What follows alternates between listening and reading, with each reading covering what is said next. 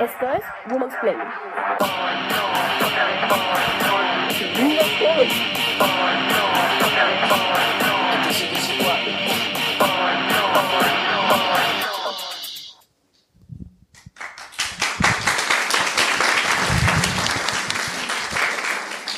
El pasado mes de marzo, el Observatorio de la Democracia de la Universidad de los Andes presentó los resultados de una encuesta realizada por el Barómetro de las Américas. Entre septiembre y diciembre de 2018 se lo preguntó a 1.663 colombianos de todas las regiones cómo percibían los roles de género. Los resultados podrían dar luces sobre cómo hoy, en la segunda década del siglo XXI, las mujeres aún enfrentamos percepciones culturales que impiden hablar de igualdad de género en Colombia. ¿Es seguro para una mujer el espacio público? ¿Sigue aún vigente la percepción que solo por medio de la maternidad la mujer se realiza? ¿De qué manera la idea de familia está íntimamente relacionada con el abuso psíquico, físico y psicológico de la pareja? ¿Ha cambiado la percepción del acoso desde que entró a la conversación pública nacional hace menos de un año? Hoy, en Women's Planning, los roles de género en Colombia. Estamos aquí con Florence Thomas. Florence es columnista, escritora, activista y es considerada una de las voces más influyentes e importantes del movimiento por los derechos de las mujeres en Colombia. Hola Florence. Hola. ¿Cómo estás? Y estamos aquí con Carolina Sanín, escritora, profesora, intelectual. Se estrenó como actriz en Cannes muy recientemente. Y es una de las voces críticas más importantes del debate público nacional actual. Hola Carolina. Hola Gloria. Y estamos aquí también con un público bastante generoso que ha venido a escucharnos. Vamos a tener esta conversación que está enmarcada un poco en las cifras que el Observatorio de la Democracia de la Universidad de los Andes ha compartido, pero que también tiene que ver con la experiencia de cada una de ustedes como feministas. Entonces creo que quiero comenzar esta conversación ahí, desde el momento en el que ustedes deciden volverse feministas y declarar públicamente que son feministas. En mi percepción, desde esta orilla de, del haberme declarado y salido del closet con el feminismo, siento que todavía, aún hoy, en el año 2019, es difícil, complicado, trae un montón de riesgos. El declararse como feminista trae también un montón de violencia de redes sociales, etcétera, etcétera. Y al parecer podría ser algo glamoroso. Últimamente está muy de moda también llamarse feminista, pero siento que esa lucha todavía no se ha logrado, que el feminismo sigue siendo una palabra obscena, complicada, que genera reticencia. Entonces quisiera que ustedes comenzaran a contarnos cuándo, por qué y cómo decidieron identificarse como feministas. Gracias, Gloria. Gracias por venir. Estoy muy emocionada de que haya venido tanta gente y sobre todo porque eso quiere decir que mucha gente está oyendo el podcast de Woman's Planning, que me parece estupendo y por el que todas debemos estarle muy agradecidas a, a Gloria y a 070 y a pesar de la Universidad de los Andes. Pero estaba oyendo la pregunta de Gloria y esa observación acerca de, del estigma que todavía acompaña la palabra feminismo y el, el rechazo y el repudio y casi que el asco que, que la acompaña en un momento. Y mientras oía a Gloria pensé que iba a decir algo y cuando terminé de oírla me di cuenta de que iba a decir otra cosa. Y es que yo creo que es necesario ese rechazo. Si ese rechazo no existiera, querría decir que no estamos haciendo nada. Porque no queremos... Uh, o muchas feministas no queremos un grado de participación en la injusticia general, sino que hacemos una crítica radical a todas las instituciones culturales. No es el caso de todas las feministas, ni es el caso de todos los feminismos, sí es el caso del mío. Yo estoy en contra de la familia, estoy en contra de la democracia representativa muchas veces, estoy en contra de comer carne, estoy en contra de, estoy a favor del reggaetón. pero, pero creo que ese rechazo que ocasiona en, en la mayoría de la población que, que siente amenazada sus mores y que siente amenazada no solo su comodidad, sino el sentido mismo de su vida por el feminismo y por una posición que lo que le está diciendo es que todo aquello que cree que es natural y que cree que es necesario, no es ni necesario ni natural, sino que es un artificio y un artificio del que son víctimas la mitad de la población humana y toda la población animal no humana. Necesariamente la gente se va a sentir amenazada por eso. Y ese sentirse amenazado por eso es un momento necesario en la eh, liberación feminista, si es que va a existir tal liberación, si es que va a existir tal proceso.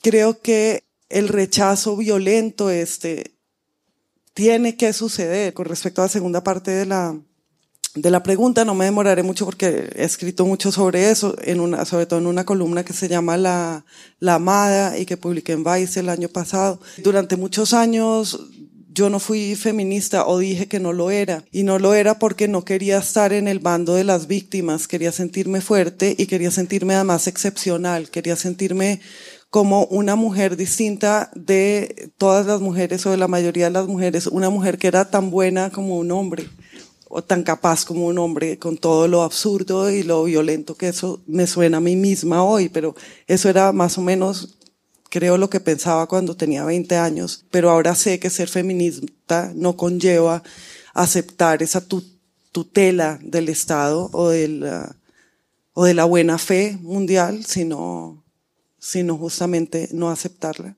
Y ahí entonces me volví feminista a través de varias etapas. Una, cuando me fui de Colombia a, estudiar en Estados Unidos y vi lo absurdo que era no ser feminista y todo lo que significaba el feminismo, que no era lo que yo creía y que yo ignorantemente despreciaba.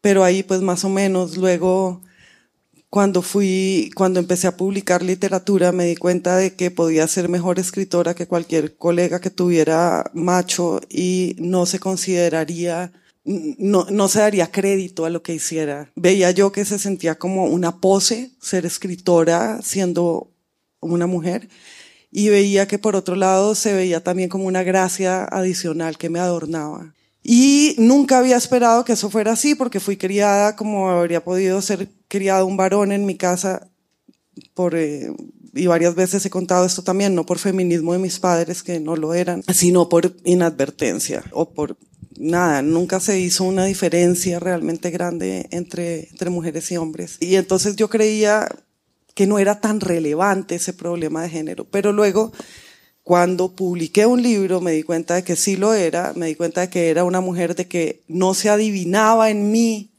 que fuera ninguna excepcional de ninguna manera, sino una mujer tan incapaz como las demás mujeres. Y eso tiene que ver también con mi formación, con, con la formación de uno como escritor o como escritora que pasa sobre todo por entender que el lector no adivina quién eres, no, no está dentro de ti, eso es lo principal que debe saber un escritor, tú tienes que darte todo al lector porque todo lo que des es lo único de ti que va a tener el lector. Y lo mismo pasaba con ser feminista, no iban a saber que era una mujer de cierta manera, sino que iban a creer que era lo que creían y que habían construido que era una mujer a menos que yo mostrara qué cosa era una mujer y entonces eso me llevó a volverme feminista. Bueno, buenas tardes a todas. De verdad, el feminismo se volvió un hit, a pesar de que lo que acaban de decir ustedes de feminismo rechazo todavía mucho eso.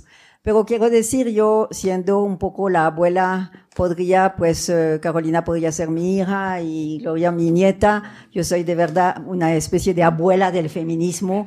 Y si hay una cosa que nunca me pregunté, es la pregunta de si seré feminista es una pregunta que nunca me he hecho. Soy feminista, me volví feminista en la Universidad Nacional de Colombia. Creo que hubiera llegado a los Andes o la Garberiana, ni siquiera estaría en este país. Es decir, tuve la enorme suerte de llegar a la Universidad Nacional al final de los años 60. Yo creo que lo que me permitió volverme feminista, y quiero decirle otra vez sin preguntarme si sí si, soy feminista o no, es decir, fue el hecho de que había vivido los años 60 en París, todos esos años de la contracultura, eh, Simone de Beauvoir, Jean-Paul Sartre, Michel Foucault, todos los grandes filósofos, Baudrillard, etcétera, los grandes filósofos del, del, de los 60, es decir, y eh, llegó a Colombia en 1967, donde de hecho no encontró, no encuentro mujeres, encuentro madres, no más. No había sino madres madres y hombres, no había padres tampoco. O sea, era una mezcla como complicada, ¿no? Yo creo que eh, poco a poco, después de unos 10 eh, años de tratar de hablar mejor español, de ser buena docente en la nacional, eran años duros, ¿no? Los 70, 80 en la nacional, ni les cuento, ¿no? Por supuesto, mi, mi vocabulario español empezó a saber mucho más lo que significaba mamerto, moir, ruco y todo eso, que saber lo que era una escoba. Es decir, eso fue así, pues me tocó, no me tocó. Y sin embargo, poco a poco, a partir de unos años en que dominaba un poco mejor el español, en que empezaba a entender esa colombianeidad. No, digo eso y no es cierto, todavía no entiendo la colombianeidad, pero más o menos, es decir, yo con un grupo de de docentes, de amigas, de académicas en la nacional, empezamos a decir, hola, pero qué, qué, qué patriarcal esta construcción del saber aquí, es decir, que, es decir, la nacional era de un, de, una, de un patriarcal impresionante, ¿sí? Bueno, pues ustedes saben que después de 140 años tocó una mujer rectora, después de 140 años de rector, decanos, todo eso, nadie se preguntaba nada sobre esto, nadie nos preguntaba nada, es decir, y particularmente algunas disciplinas, evidentemente, ¿no? Yo era de formación psicóloga y psicóloga pues era una, era una carrera bonita para las mujeres, un poco como trabajo social, tan bonito. Y entonces, pero pues a mí me empezó a inquietar, repito, tal vez con este, con estos eh, años que había vivido en París, me empezó a inquietar y empezó a hablar con las mujeres para preguntarle, para decirle, hola, ¿Ustedes no tienen ganas de que empecemos a hablar de nosotras? ¿Sí? Entonces, pues sí, tuve, eh, tuve eco y es muy interesante porque no tuve ningún eco en el departamento de psicología. El eco que encontré, pues ustedes que son feministas van a saber entender un poco, es, bueno, trabajo social, tal vez por lo que es la disciplina, antropología, también evidentemente historia. Eran las tres, pero los filósofos y los sociólogos nos odiaban, es decir, entraban en mi oficina para saber con qué se comía el género, que era esa vaina que hacíamos todos los jueves en mi, encerrada en mi oficina, porque empezamos a construir el grupo Mujer y Sociedad con unas ocho diez académicas eh, muy interdisciplinarias, eh, pues, y eso fue el inicio de mi feminismo y se construyó a partir de debates, de muchas lecturas, de muchos debates, de muchos rechazos, pero todavía dentro de la nueva mater, ¿no? Todavía no había salido mucho de los muros de la, de la universidad. Eso fue un poquito más tarde. Pero bueno, esa historia es larga. Es toda la historia del grupo Mujer y Sociedad que fue eufórica. Cada jueves nos encontrábamos con una felicidad impresionante para empezar a hablar de nosotras y no solamente de nosotras. Habíamos leído a Bourdieu habíamos leído, leíamos, ¿no? Volvimos a ver el segundo sexo, volvimos a, a, preguntar, a, empezar a preguntarnos sobre la identidad y todo esto. Eh, eso fue como, como, pero repito, sin que nos preguntamos, ¿será que nos volvemos feministas? No sé, es decir, no los preguntamos nada. Y, eh, pero pues lo que me extraña ahora escuchando a Carolina y a Susana, a Gloria Susana, es que hablan de todavía de rechazo, de asco. Yo no sé si hubieran sabido los años 70 y 80, ahora es una delicia ser feminista. Además, se volvió con el Me Too y todo eso, es decir, no sé si ustedes saben, pero yo no tengo Facebook ni nada de esto, pero supe, por Nicolás creo, supe que eh, en el año 2016 mm, o 2017, no, 2017, la palabra feminista es una de las palabras que más circuló en las redes sociales. La palabra feminista. O sea que, de todas maneras, algo ha cambiado. Y yo, no sé, pues tal vez porque mi acento me protege enormemente, nunca he recibido rechazo, lo que, rechazo físico, rechazo, bueno, eh, claro, yo creo que el acento me, como decir, no tendría acento, creo que sería distinto. me ha protegido formidablemente y gracias a mi acento he podido tomar, también tomar un poco, asumir la voz las voces de las mujeres que no tenían voces, eso es cierto. Y de verdad nunca he recibido una sola amenaza. Y soy desde 30 años hablando abiertamente, incluyendo en el tiempo los primeros artículos del aborto libre y absolutamente total despenalización del aborto, desde siempre. Claro, había vivido 1975 en Francia, aborto legal, ¿no? 1975, imagínense. Entonces, cuando llego a Colombia, donde es cierto, sí, mujer igual mamá, es decir, esta cosa de romper esta, esta especie de, de paradigma de mujer igual mamá eh, fue muy tenaz. Yo creo que hoy lo hemos, yo no soy tan pesimista que esas jóvenes, hola, yo creo que hemos logrado, yo creo que muchas mujeres y he viajado en todos los no, todos no. En muchos pueblos de este país he ido de Leticia al sur de, bueno, de Buenaventura al Choco y todo esto. He hablado con muchas mujeres y de verdad, yo creo que están entendiendo que ya mujer no es eh, igual a mamá. Creo que hemos avanzado de una manera Pero no hemos dicho que no hayamos avanzado. No, bueno, bueno, entonces eso de pronto nos volvemos a hablar de eso ahorita. Todas las que están aquí y todas somos imparables ahora. No nos van a pagar nadie. Bueno, dejo aquí porque si no...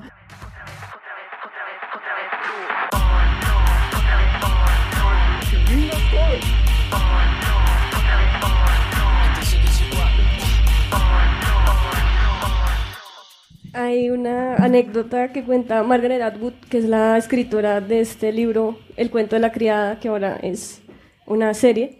Esta novela se publicó en 1984 y ella, hay un personaje, pues el personaje principal es un personaje que es hija de una feminista de la primera ola y ella siente que la lucha de su madre no importa, le parece irrelevante, como que no, porque nació en un mundo donde ya todos esos derechos estaban conquistados. Y cuando el cuento de la criada salió en el 84, pues era una, una historia de ciencia ficción, ahora que se ha vuelto una serie realista, naturalista, sobre algunas situaciones que atraviesan las mujeres, eh, me parece muy interesante que esta tercera ola sea una ola de activistas que comienzan a luchar por sus derechos en las redes sociales, comienzan a hablar de sus derechos en una esfera pública y como siento que uno de los grandes problemas de las maneras en las cuales se tratan algunos asuntos sobre la igualdad de los derechos de las mujeres es que se siguen tratando muy hacia adentro, muy hacia el chisme del pasillo,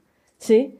Y siento que una de las grandes conquistas que se ha tenido es conquistar ese espacio público ahora, sea en las redes sociales o sea donde sea, y esto lo vimos con el Me Too, por ejemplo. O sea, el Me Too fue este movimiento global que puso el acoso en primera línea. No que el acoso sea algo nuevo, siento que el acoso siempre ha existido, pero es algo que se hablaba más de puertas hacia adentro.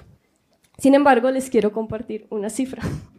Y es, eh, según el estudio que hace el Observatorio de la Democracia, el 43% de los colombianos está de acuerdo con que una mujer que dice ser víctima de acoso en su lugar de trabajo usualmente está exagerando. Sin embargo, el lado bueno de esto es que las mujeres jóvenes que estuvieron en esta encuesta estuvieron en completo desacuerdo con que estas denuncias fueran una exageración. Lo que quiere decir que las mujeres jóvenes entienden el acoso, entienden digamos, se habla un poco más de esto. Sin embargo, se sigue pensando en el grueso de la sociedad que es una exageración. Creo que un ejemplo muy claro es lo que está sucediendo ahora en las universidades. El acoso sexual siempre ha sido un tema que ha existido en las universidades. Cuando yo estudié mi pregrado, de eso ni siquiera se hablaba. Se hablaba del profesor viejo verde o del profesor deslenguado, pero nada más y ahora hay movimientos en las universidades colombianas que están en contra del acoso. Entonces, siento que lentamente se han venido conquistando esos espacios.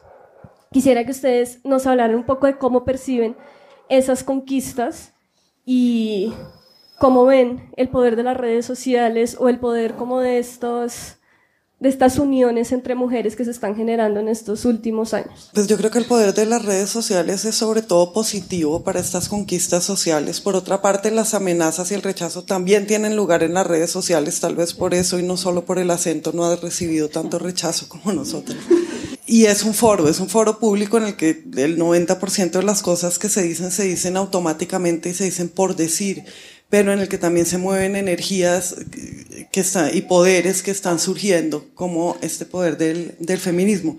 Pero quería hablar de, de, la cifra que das y de esta, de esta sensación de que se, de que se exagera, de que las mujeres que, que denuncian acoso en el trabajo exageran, y yo creo que es todo lo contrario.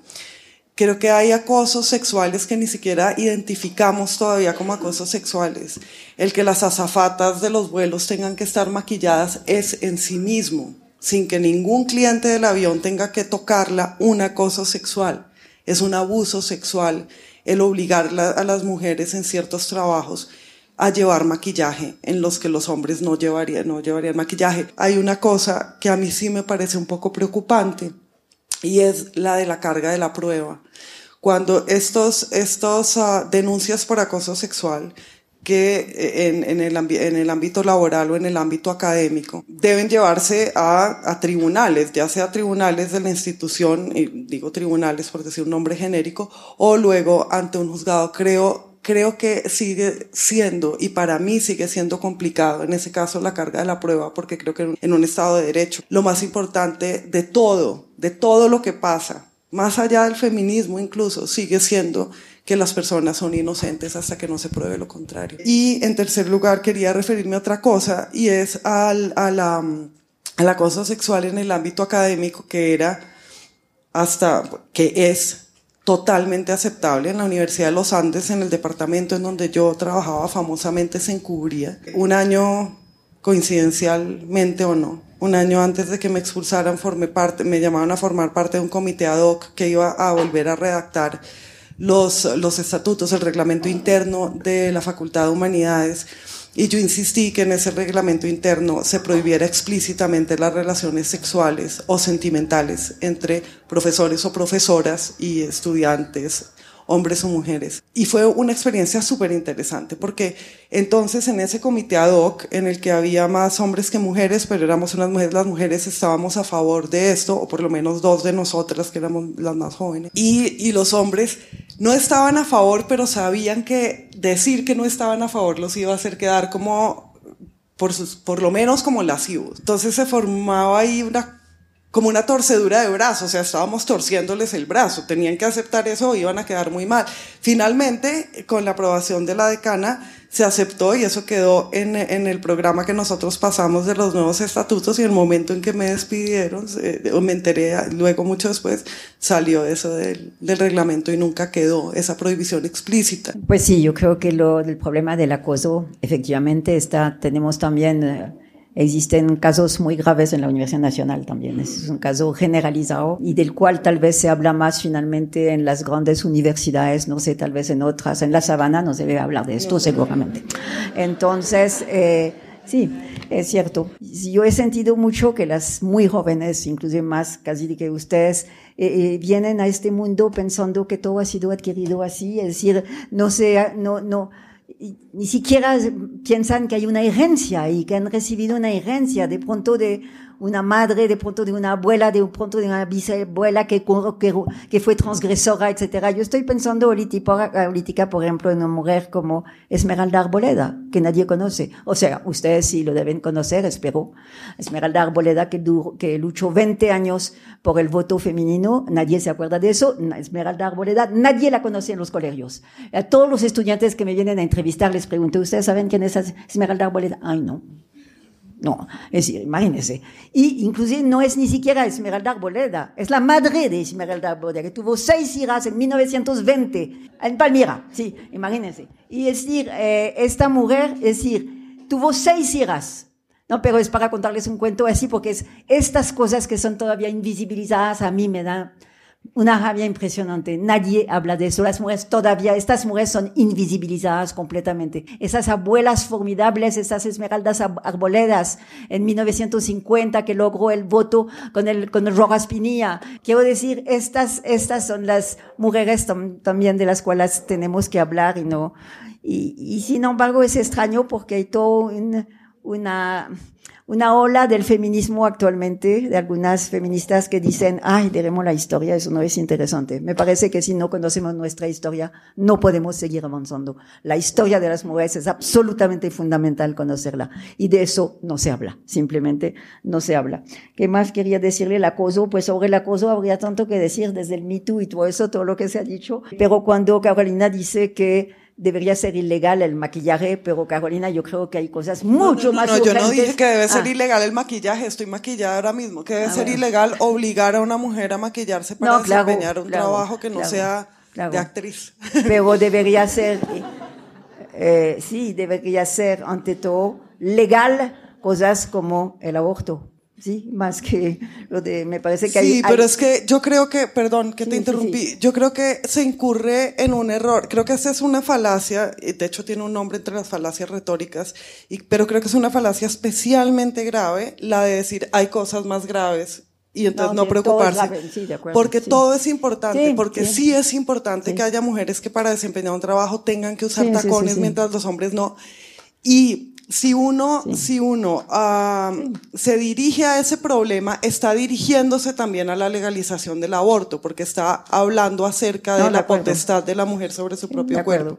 No hay, no hay pequeñas causas. Lo que estoy diciendo es que una institución eh, obliga, a una mujer a, usar maquillaje para desempeñar su trabajo es desde luego diferencial con respecto a los hombres a los que no obligan. Es realmente importante lo que estás diciendo, que una mujer de su edad no pueda parecer de su edad y un hombre de su edad sí pueda parecer de su edad. Eso es fundamental y eso está de hecho, por debajo de la discusión de, del aborto. Eso, es, eso está en las raíces de todo. Sí, estoy de acuerdo.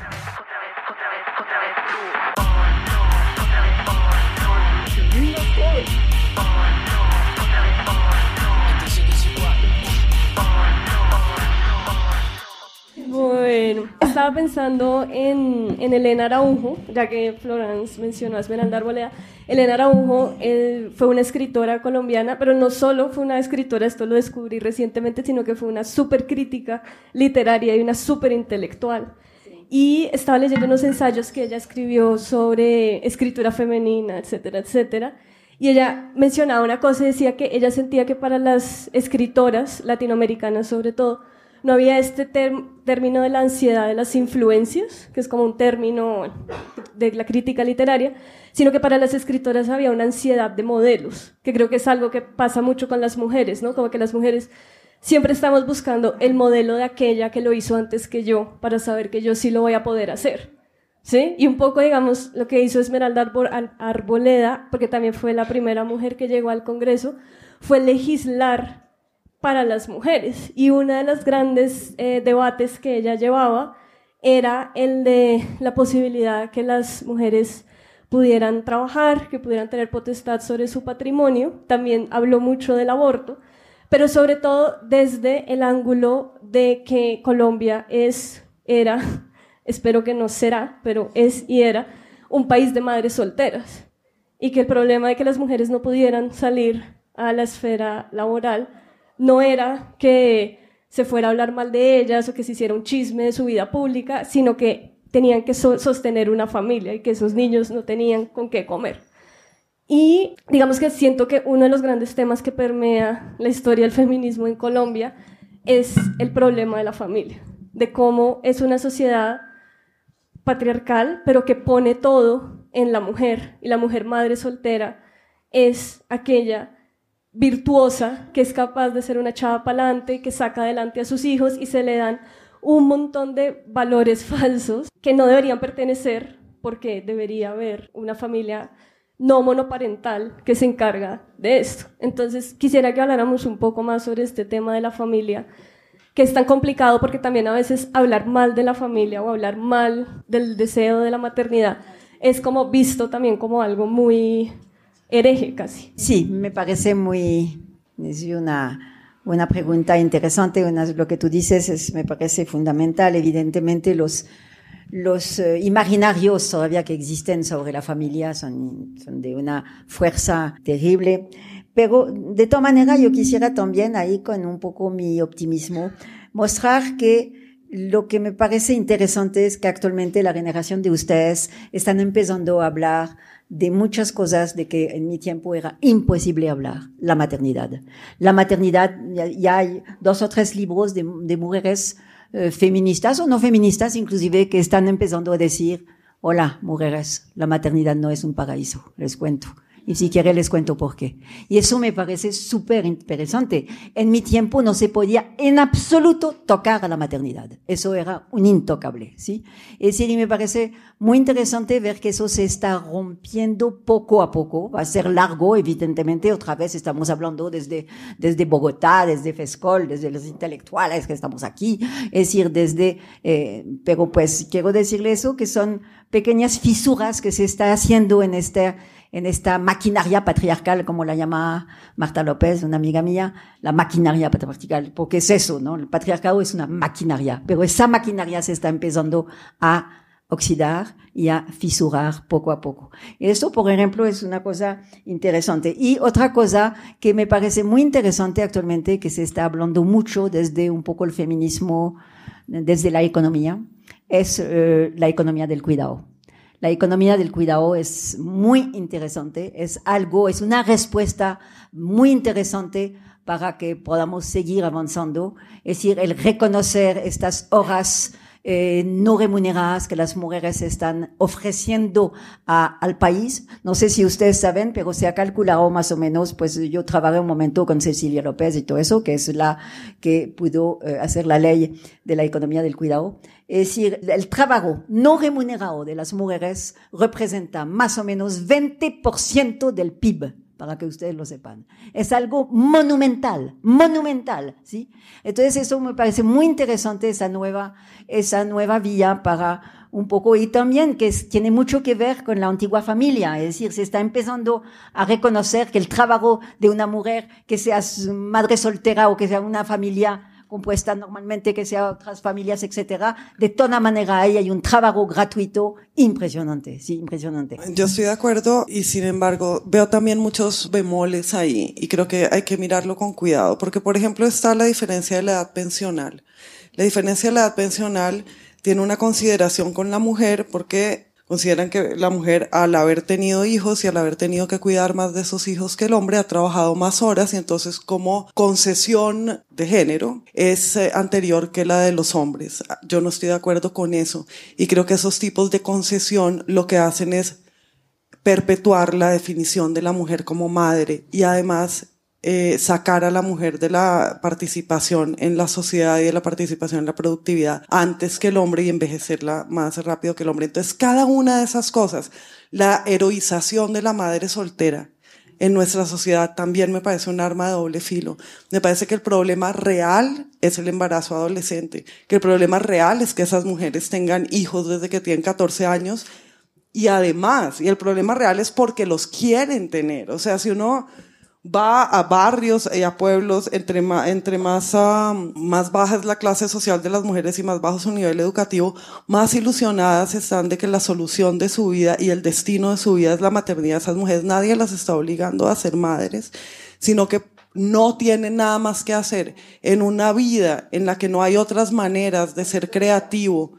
Exacto, es el proyecto de vida. Si no hay otras maneras de ser creativo, si no hay otras maneras de participar, si no hay otros entusiasmos, distintos que los de la maternidad. Va a seguir habiendo embarazo adolescente, va a seguir habiendo madres solteras, nuestros problemas van a ser madres solteras, pero encima estamos haciendo de esas madres solteras una especie de heroínas y concentrando los esfuerzos del Estado en el amparo de las madres solteras, que no me parece tampoco una movida inteligente a largo plazo. También hay que repensar la maternidad, no solo como el deseo de, de maternidad, que me parece no solo interesante, sino clave en la humanidad y en la animalidad, o sea, nadie va a negar ni el instinto maternal, ni el deseo maternal, ni lo interesante y rico que es la experiencia de la maternidad, pero estamos hablando de la maternidad de seres humanos en un momento en el que sobran los seres humanos realmente. Y entonces, y entonces a mí también, cuando leía, cuando leía los temas, decía, en lo de, en lo de, había una cosa, como, como los flashes que hicieron de publicidad, una que decía, quiero tener hijos, soy feminista, y yo, no, quieres tener hijos, lo que eres es antiecológica, o sea, no, no hay que tener hijos, no hay que tener hijos, realmente en este momento no hay que tenerlos. y además, no, tampoco hay que comer carne, pero, y no estoy diciendo que sea prohibido tener hijos para que no nos vaya a pasar lo del maquillaje, eh, sino que no es obligatorio tener hijos, pero no tener hijos no es un rechazo a la maternidad. Y eso también, y de hecho es una oportunidad de profundizar en el significado de la maternidad y en la experiencia y en la emocionalidad de la maternidad separarla de tener hijos y de tener hijos sola o con pareja. Y yo sí creo que lo que, se, lo que, las, que las feministas debemos concentrarnos un poco en, en revisar lo de la familia. Es que hay feministas que, feministas no, perdón, hay mujeres que se consideran más o menos independientes y quieren casarse de blanco y que las entregue su padre. El patriarca significa el padre, ¿sí? No significa el hombre, significa el padre. ¿sí? El patriarcado es un sistema elaborado sobre la presunción, sobre la predominancia de la presunción de paternidad por encima de la realidad de la maternidad. Y entonces tendría, tendría sí una feminista que revisar, observar y criticar todas esas instituciones.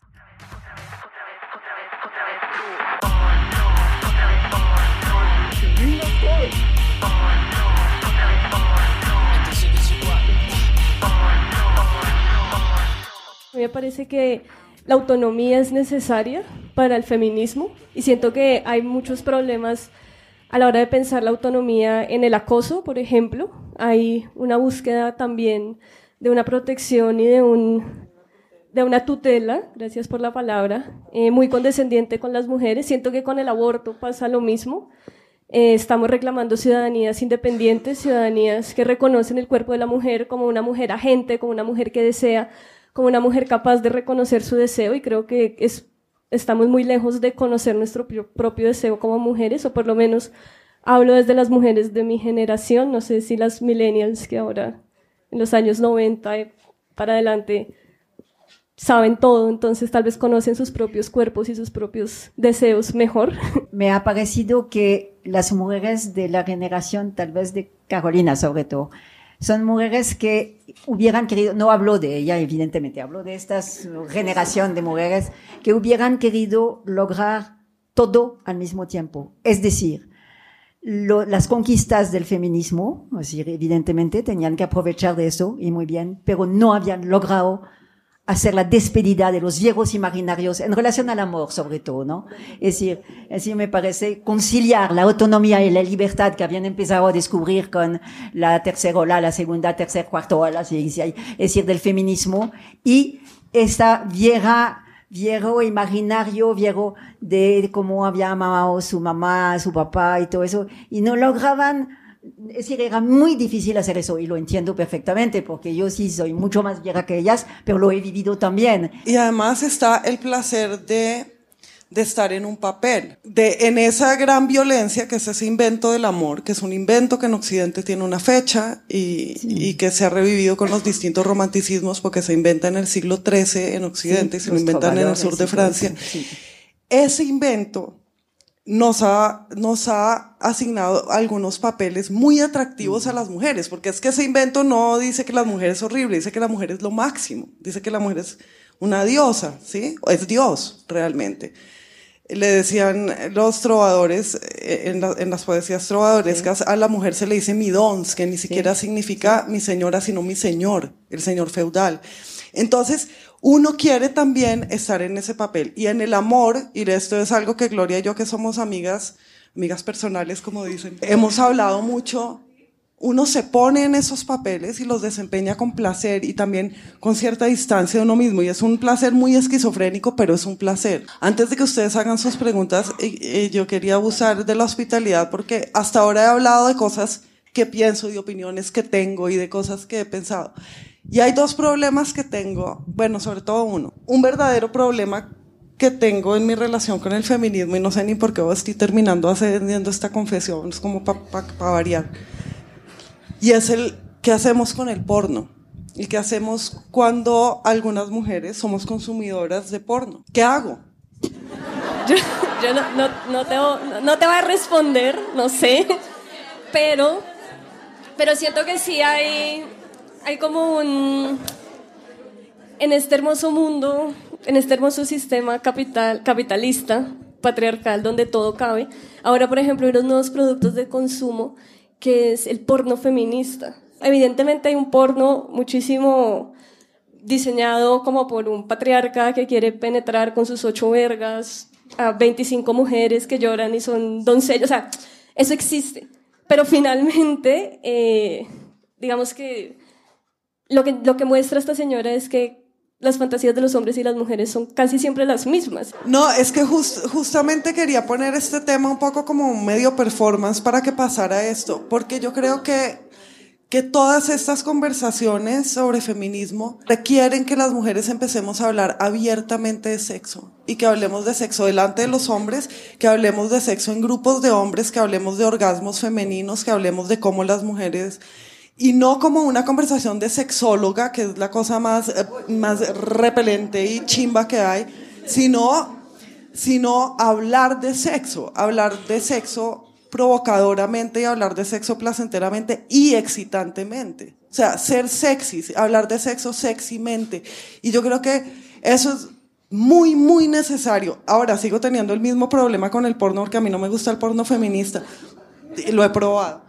Igual, a mí, a mí me parece algo, digamos, con lo que tú estás diciendo y con este hablar de sexo, a mí me parece que igual ahí hay un doblez o un pliegue sobre el cual hay que pensar y hay que conversar. Y es que siento que con la liberación sexual y como con todas estas cosas y con Sex and the City y lo que sea, hay cierta liberación sexual de la mujer que a mí me parece que responde a la fantasía del patriarca. Y a mí eso me genera mucho repelús y sobre todo lo veo en niñas de 20 años, tal vez porque yo fui esa niña de 20 años que pensó que ser sexy era darse besos con una amiguita porque pensaba que eso excitaba a un hombre o lo que sea. Y siento que hay algo, en, o sea, esa liberación sexual hacia el otro, hacia que el otro me vea sexual, a, que el patriarca me vea desvirgada, es algo muy perverso realmente y que siento que la única eh, liberación sexual pasa hacia uno mismo y como reconocer su deseo y reconocer su propio cuerpo en uno.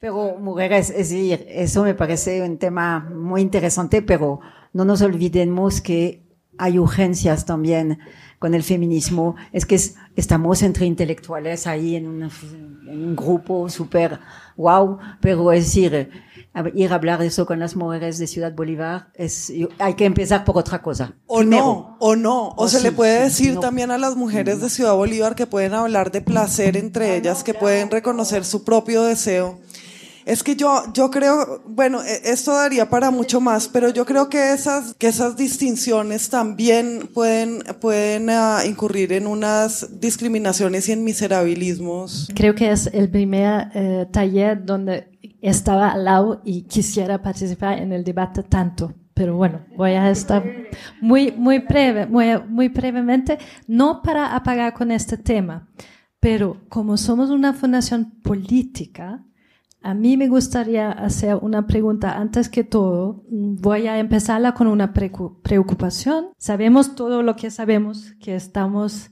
en un buen camino, pero nos falta sobre todo en la implementación, porque tenemos muchos derechos, pero tenemos el derecho al voto, tenemos el derecho de participar en política, de ser empatíos, pero no estamos, ¿no? En Alemania la representación en el Parlamento es peor que en Tunisia, que es un país, musulmán, ¿no?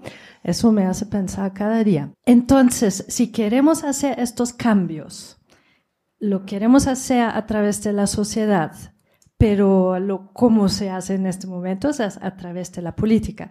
Y ahí viene mi duda, porque tú dijiste, yo soy contra la eh, democracia representativa.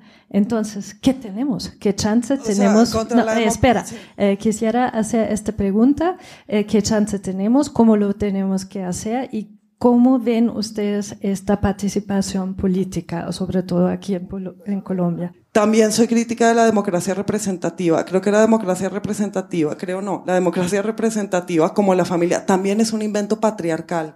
Y mi beta de feminismo es un feminismo radical, según el cual, o sea, que me lleva a examinar Pero tú quieres cambiar un sistema. No, es que yo no quiero cambiar nada y soy consciente que no puedo cambiar nada. Yo lo que hago es examinar los sistemas.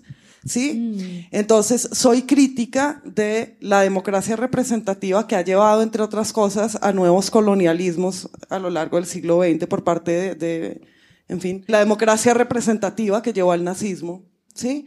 Y entonces, lo, en lo que creo es en que hay que examinar todos los contextos, dar por buena la democracia representativa, dar por buena la familia, dar por bueno es también nocivo, dar por buena cualquier cosa sin examinarla. Entonces yo estoy a favor, yo soy más, más monteñana que otra cosa. Y en ese sentido soy predemocracia representativa, incluso sin que sea monarquista, desde luego. Pero lo que quiero decir es, soy escéptica y creo que es en el escepticismo y es en la revisión de todas las formas y de todas las instituciones donde se puede encontrar la autonomía del pensamiento y donde se puede encontrar la vida del pensamiento y la vida del pensamiento de las mujeres que están llamadas incluso más que los hombres, a revisar todas esas instituciones que son todas del patriarcado. Es que si, si, si miras, Cristín, ¿verdad? Incluso nosotros que estamos hablando hoy de mujeres, ¿qué es ser mujer? El ser mujer es un invento patriarcal. ¿Sí?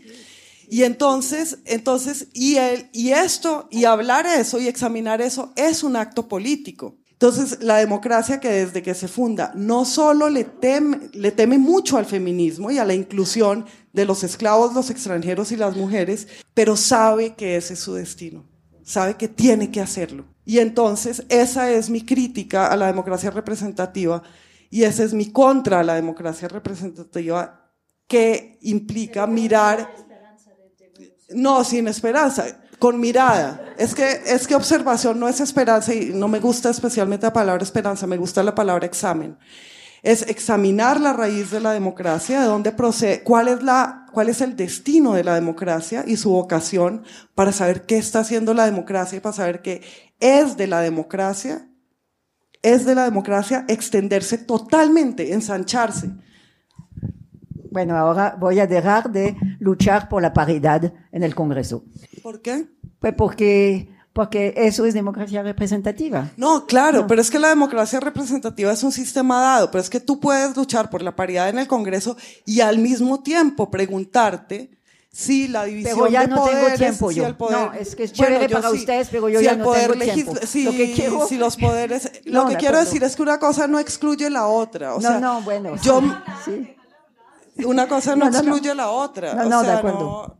estoy diciendo que uno puede examinar uno puede pues, examinar los sistemas políticos, ir a la raíz de los sistemas políticos y al mismo tiempo, y lo hago yo también, estar luchando y defendiendo la paridad en el Congreso. O sea, una cosa no excluye a la otra y sobre todo no debemos tener miedo del examen y el examen radical de todo. El examen crítico, sí, de acuerdo.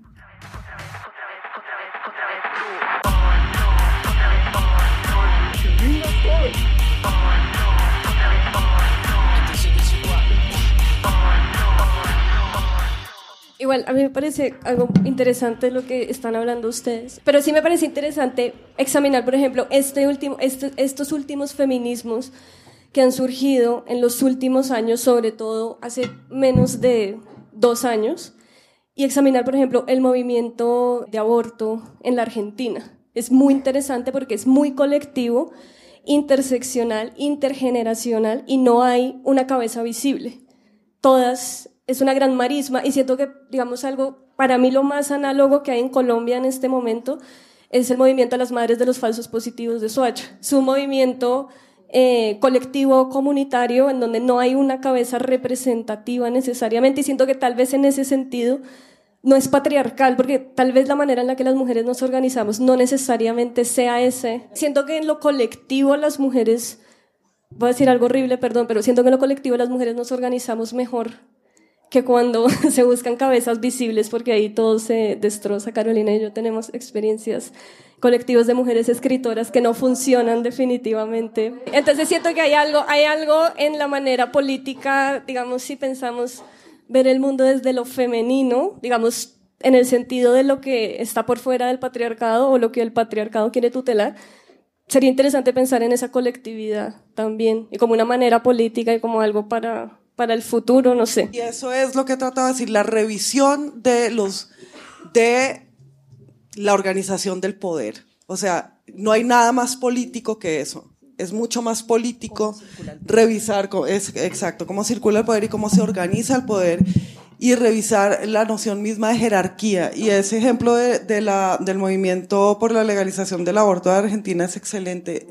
O sea, como y no tiene nada que ver con democracia representativa. Es justamente, justamente esos modelos dan un ejemplo de cómo se podría organizar una sociedad sin representación, sin que la representación fuera la manera en que se organizara políticamente. Pero Carolina, yo no sé, yo te quisiera, preguntar una cosa. ¿Cómo, cómo analizas tú en Colombia el hecho de que estemos tan fragmentadas las feministas?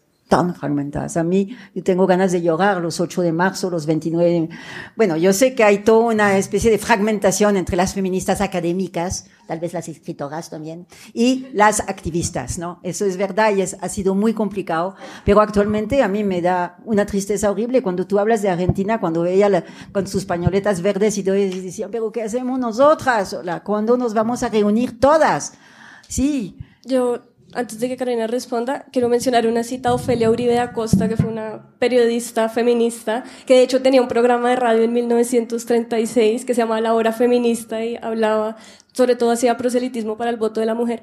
Y ella en sus memorias, ya al final, estaba muy triste, porque ella sentía que el, que el movimiento feminista en Colombia eran como varios ladrillos que nunca lograban congregarse en una sola pared y que ella sentía que eso no iba a cambiar, que no había como una manera cohesionada de actuar y de hacerle frente a, pues al, machismo y al patriarcado. Me parece una pregunta clave porque sí es terrible eh, el, recelo, el recelo que hay entre las activistas y las, y las intelectuales, entre las, eh, bueno, Gloria también le ha tocado su parte de, entre las unas y las otras entre un feminismo un poco más como que, como fashion y un feminismo que quiere hacer las preguntas y, y, y, mirar las cuestiones, pero no sé qué se te ocurre a ti, qué se pueda, o sea, de pronto encontrar un símbolo que no sea un crimen, o sea, de pronto realmente encontrar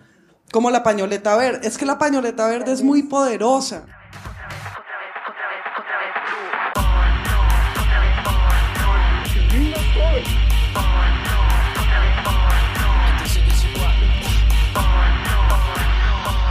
Vamos a hacer las preguntas del público. Hay muchas muy parecidas y creo que también ya las han eh, respondido ustedes de alguna manera. Hay un clúster que me parece interesante, aunque me van a decir eh, patriarcal por eso, pero pues no me importa. Eh, y es los hombres en el feminismo, si un hombre se puede considerar feminista o no. No, no, no. No, no. Yo en cambio creo que sí. No, ser solidario con nosotras. Pero eso es feminista. Sí. Ah, solidario. Yo creo que viene mucho de la historia. Yo creo que un hombre no. Bueno, primero habitamos el mundo de otra manera. Tenemos historias totalmente distintas y particularmente la historia de nuestro cuerpo. Es ahí, para mí, la piedra angular, es decir, que hace que un hombre no puede compartir las grandes preceptos del feminismo, es decir, cuando hablamos de nuestro cuerpo, de la historia del cuerpo femenino, que es algo monumental. Pues yo creo que ah, para mí es eso, es ahí donde está, eh, donde yo creo que no puede ser feminismo. Si tú dices, lo hecho que sean solidarios con nosotros ya es suficiente. Sí, sí. Pero no, solo, solidarios, yo creo que lo pueden entender. Es que esa compartimentalización de quién puede ser qué, me parece que tiene que ver también con la pelea entre los feminismos. Es lo que me dicen a mí. Entonces usted, que es privilegiada, que ha estudiado no sé qué, ¿qué va a entender de una mujer que trabaja y que ha tenido que levantar a sus hijos sola? Eh, feminista de, de, de libros, eso no vale. Eso es extra, eso también lo podemos extrapolar a los hombres. Yo creo que todo el mundo puede ser feminista y es que si no yo no podría ser animalista. O sea, a mí me preocupa realmente el sufrimiento de los animales. No, digo, a mí me preocupa realmente el sufrimiento de los animales y, y vivo con un animal. Y alguien podría decirme, es que la experiencia de cómo habita el cuerpo un animal es tan distinto a un ser humano que usted no puede estar a favor de la protección de los animales. Es lo mismo que decirle a un hombre no puede ser feminista para mí. Entonces para mí un hombre sí que puede ser feminista. Va a entender el feminismo de una manera distinta, pero la puede entender. O sea, en, en todo caso el feminismo es una construcción mental. En todo caso el feminismo tampoco es el cuerpo de la mujer, el feminismo es un ismo. Creo que algo de lo de la falta de unión en Colombia y como el movimiento de las mujeres en Colombia, creo que también tiene que ver con que en Colombia no hay una, no hay una cultura del disenso. Disentir necesariamente es matarte. Y yo creo que podemos disentir y también existir y escucharnos y seguir. O sea, como tú puedes pensar que sí hay feministas, hombres y Florence que no, y no necesariamente hace que no haya una unión. Aquí aparece una pregunta que se, se, relaciona un poco con lo que venimos hablando y que creo que es el gran tema, una vez más, y es de que cómo podemos hablar, cómo, cómo, podemos, cómo podemos hablar de todo esto si no somos mujeres indígenas ni negras, que me parece que también es otro gran tema de discusión. En mi experiencia personal, trabajando con mujeres en comunidades, siento que es completamente irrespetuoso llegar a una comunidad de mujeres, madres adolescentes que buscan realizarse como madres, etcétera, etcétera, a imponerles un feminismo o a decirles cómo ser. Y, siento que, por ejemplo, ahí hay algo que no se entiende y a mí a veces me molesta mucho esta crítica de lo interseccional porque siento que es una crítica heredada de la academia gringa y que nunca se ha pensado desde Latinoamérica y que el día que se piense en Latinoamérica y que alguien me hable bien del privilegio desde acá, ese día me va a parecer una pregunta interesante, porque por ejemplo, hablar de mujeres indígenas y de cómo son oprimidas es también negar la estructura cultural de las comunidades en donde las mujeres sencillamente no hacen parte de la vida política de esas comunidades si se pone en el escenario de los derechos o en el escenario de la cultura. Porque estamos con las ablaciones a las niñas y Tal cual, yo, yo a hablar de eso. O sea, ¿qué hacemos ahí? Yo, yo personalmente me pongo en el escenario de los derechos y su cultura me pasa. Pero quisiera que, que, habláramos un poco más de cómo ustedes han interpretado esa, esa idea del privilegio, esa idea de la interseccionalidad desde el escenario colombiano, en donde sí genuinamente en cada uno de nosotros hay una interseccionalidad. O sea, que yo sea una mujer que pudo acceder a una educación superior no significa que yo haya nacido en una élite, significa que mi familia hubo movilidad social, porque es una familia colombiana que se formó en los años 60. O sea, siento que a la hora de hablar de ese tipo de interseccionalidades no se piensa desde el caso colombiano, sino desde unas herencias gringas que no vienen al caso. Yo creo que hay un problema y es el de confundir identidad con punto de vista. Creo que es, es, es necesario tener en cuenta los, la diferencia de puntos de vista y cómo una persona humana puede pasar de un punto de vista a otro punto de vista y cómo la imaginación, la solidaridad, la conciencia política y el conocimiento precisamente lo que hacen es que se pueda hacer eso. Por eso Cristian, que, que, que, pertenece a otro país, puede hablar con nosotros sin decir, ay, no, yo no sé los colombianos qué, qué pensarán, o yo puedo hablar con ella. Y entonces eso de decir, no podemos hablar de los negros, no podemos hablar de las indígenas, excluirnos de su experiencia, me parece que es desconocer lo que más o menos cuatro mil años de historia de la humanidad ha hecho, que es tratar de conocer cómo puede ser el otro cómo puede verse el mundo desde el punto de vista del otro. Podemos hacer eso. Es más, esa es la tarea del ser humano, esa es casi que la única tarea cultural del ser humano, es tratar de imaginar cómo se ve el mundo, el mundo desde el otro. Y por otra parte, para mí eso es un gran problema. E, el límite es la ablación de clítoris. ¿Sí? Ese es como el fondo del... Entonces no me meto porque es una... es cultural. Sí, claro. Es, porque eso es cultural, eso es cultural, pues todo, es que todo es cultural, la cosa es cómo imponemos una cultura sobre otra. Ya que estaba hablando de la democracia, también es de la vocación de la democracia ser imperialista e imponerse. O sea, desde, el, desde que la democracia se inventa, empieza Atenas a exportarla a todas las ciudades griegas y empieza en la tragedia griega el rey ateniense a acoger a, hasta Medea véngase para Atenas después de matar a sus hijos. Entonces sí hay algo intrínseco a la democracia que es acoger a todas las otras culturas y formas políticas. Y si desde la democracia vamos a exportar el feminismo, porque el feminismo es democrático, no democrático representativo necesariamente, pero sí democrático, si desde la democracia vamos a a exportar el feminismo tenemos que ser conscientes de que vamos a hacer violencia sobre las culturas. Una última pregunta porque ya se nos acaba el tiempo. Y esta última pregunta me parece urgente, necesaria, pertinente. ¿Cómo hacerle frente a los grupos de ultraderecha y conservadores que están ahora en el poder y que quieren limitar y prohibir el aborto? Dice aquí particularmente, pero siento que no solo, como dice Carolina, no solo es un problema de aborto, sino un problema de la cultura y de los imaginarios que están ahora permeando estos grupos poderosos? No, yo desde luego no tengo esa... ¿Cómo hacerles frente? Así, así se hace frente, se hace frente diciendo... Se hace frente todos los días, se hace frente en que cuando les digan niñas, digan no soy una niña porque no, tengo más de 18 años. Cada vez que les digan, hay una, yo tengo una única, un don, y es que no me canso. Real, soy hija de dos personas a las que nunca he visto cansadas, ya tienen 70 y varios más años y nunca se han cansado. Pero eso es algo que uno puede cultivar también y joder siempre, por todo, constantemente. Y si le hacen una pregunta, insistir. Y si lo entendieron mal, insistir, explicarse. Como, o sea, no estoy diciendo, sigan mi ejemplo. Sí, sí estoy diciendo eso. Si estoy diciendo eso y soy consciente de la presunción. Pero es que yo creo en eso porque además yo en eso sigo el ejemplo de Bernie Sanders, por ejemplo, que lleva 40 años jodiendo por todo. Estudien la biografía de él, no se ha cansado por cada pequeña cosa y dice lo mismo y otra vez y hace las caras y hace la desesperación.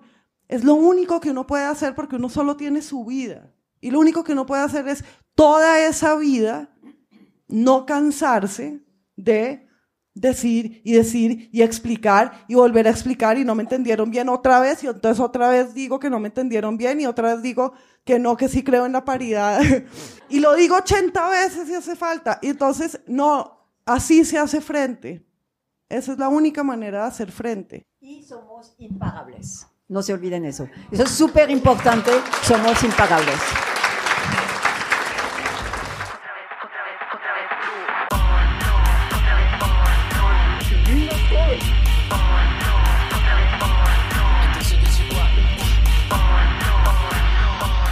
Gracias por escuchar 070 Podcast. Woman's Planning es un podcast de 070 Podcast en alianza con Acorde FD. Es producido por Gloria Susana Esquivel. La imagen fue diseñada por María Elvira Espinosa y la música es compuesta por Gabriela Navas. La dirección es de Sebastián Paya. Muchas gracias.